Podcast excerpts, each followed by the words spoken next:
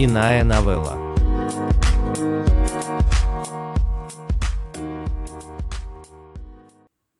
Рут, Фрэнк и Дарио. Лора Сигл. Февральский женский завтрак проходил в квартире Рут на Риверсайд Драйв. Пять старых подруг – Рут, Лотта, Фара, Бесси и Бриджит – собирались ежемесячно на эти завтраки по очереди у каждой из них, чтобы поболтать. И хозяйка завтрака первой начала рассказывать своим приглашенным подругам свою какую-нибудь историю. Рут, как хозяйка февральского завтрака, первой и начала. Я была у Сильвии, которая организовала поминки своей тете. «Мы с Лотой тоже там были», – сказала Бесси. «Сильвия была со мной очень любезна, даже слишком», – продолжала Рут. Она вертелась около меня, ухаживала, уделяла мне много внимания, что я подумала, что ей от меня что-то нужно. Я спросила Сильвию, в чем дело? Она виновато призналась мне, что дала Фрэнку мой номер телефона. Он очень хотел поговорить со мной. «Кто такой Фрэнк?» – спросила я. Сильвия сказала, что он работает в галерее на Бликер-стрит и хочет знать о моем старом приятеле и клиенте Дарио Далессе. Надо признать, я была заинтригована. Я ждала звонка Фрэнка, но он так и не позвонил. Тогда я набрала Сильвию, спросила у нее номер Фрэнка и сама ему позвонила. Фрэнк сказал, что знает, он погуглил, что я была адвокатом Дарио. Действительно, в свое время я разбиралась с его контрактом по копированию одной его скульптуры. Мы даже с ним один раз ездили на север штата, в ту мастерскую, где изготавливали копии. Я была погружена в производство искусства. Это было так интересно.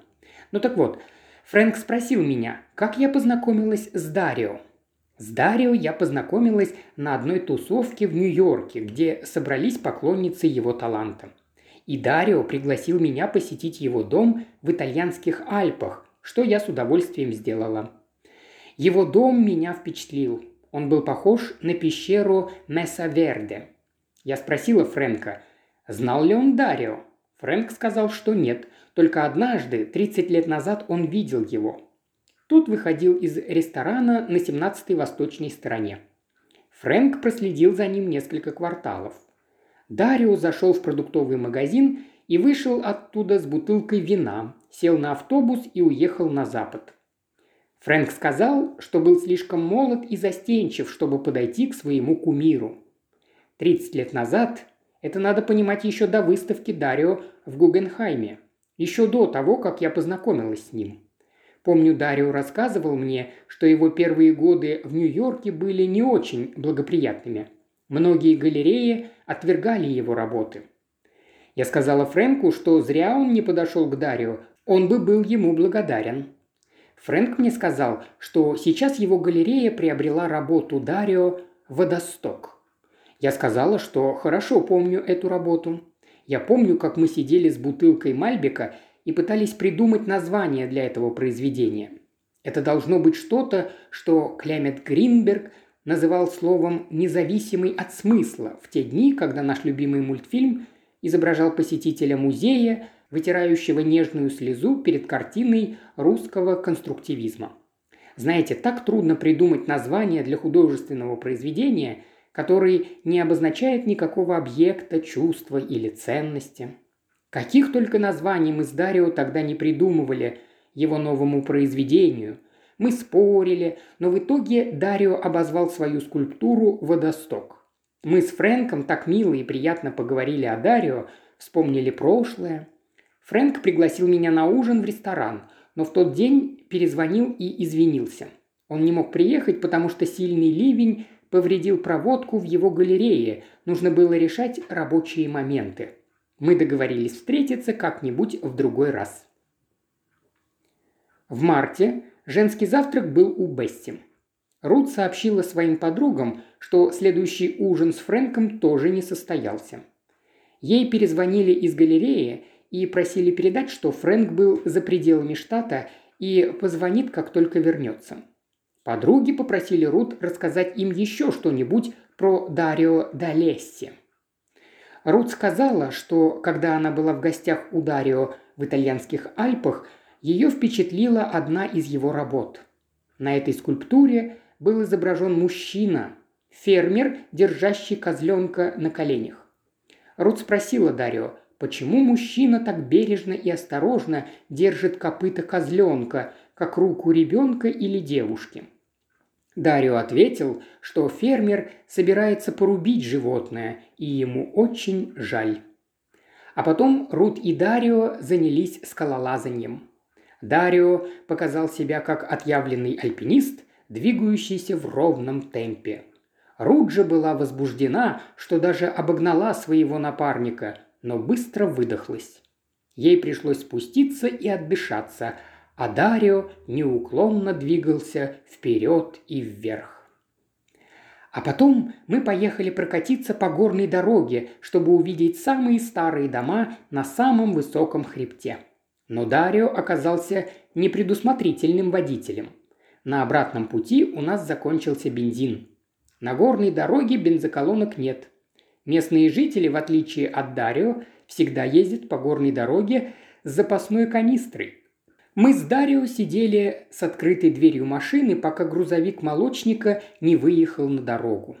Молочник откачал достаточно бензина, чтобы мы могли вернуться обратно в Альтамонте. Дарио достал свой бумажник, чтобы расплатиться с молочником, но молочник сказал ему «Нет, граци, сеньор Дарио, денег я с вас не возьму, лучше дайте мне свой автограф». Я удивилась.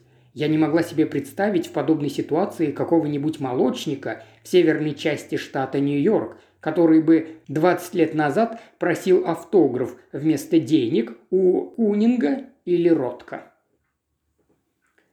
В апреле завтрак был у Фары. Рут сообщила, что Фрэнк отменил еще одну встречу. Старые подруги начали улыбаться. Муж Бесси, Колин, был нездоров – поэтому она пропустила майский завтрак у Лотты. Рут сказала, что Фрэнк опять не пришел на встречу. У его взрослого сына появились какие-то проблемы, и Фрэнк был вынужден с ними разбираться. «Интересно», – сказала Рут. «Он сам искал встречи со мной, но всякий раз у него находятся веские причины, чтобы отменить встречу. «Какой-то странный этот Фрэнк», – сказала Фара. «Я могу себе представить молодого двадцатилетнего человека, который боится подойти к своему кумиру. Но что может помешать зрелому мужику из Нью-Йорка встретиться с женщиной?» «Старой женщиной», – добавила Рут. «Мне кажется, я для него слишком стара». Июньский завтрак проходил у Бриджит. Бриджит, как хозяйка завтрака, вспомнила историю про свою племянницу Лили, которая боялась свою бабушку. Бабушка была так стара, что ее внешний вид отпугивал ребенка. «Сколько лет было Лили?» – спросила Лотта. «Шесть, я думаю», – ответила Бриджит. В начале июля подруги вновь собрались у Рут. Всех интересовало продолжение истории с Фрэнком. Нет, Фрэнк не пришел. Фрэнк позвонил. Подруги заулыбались.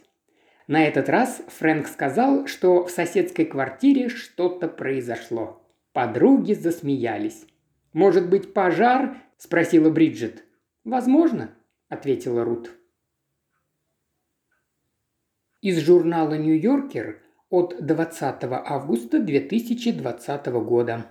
Перевел и озвучил Илья Кривошеев. Иная новелла.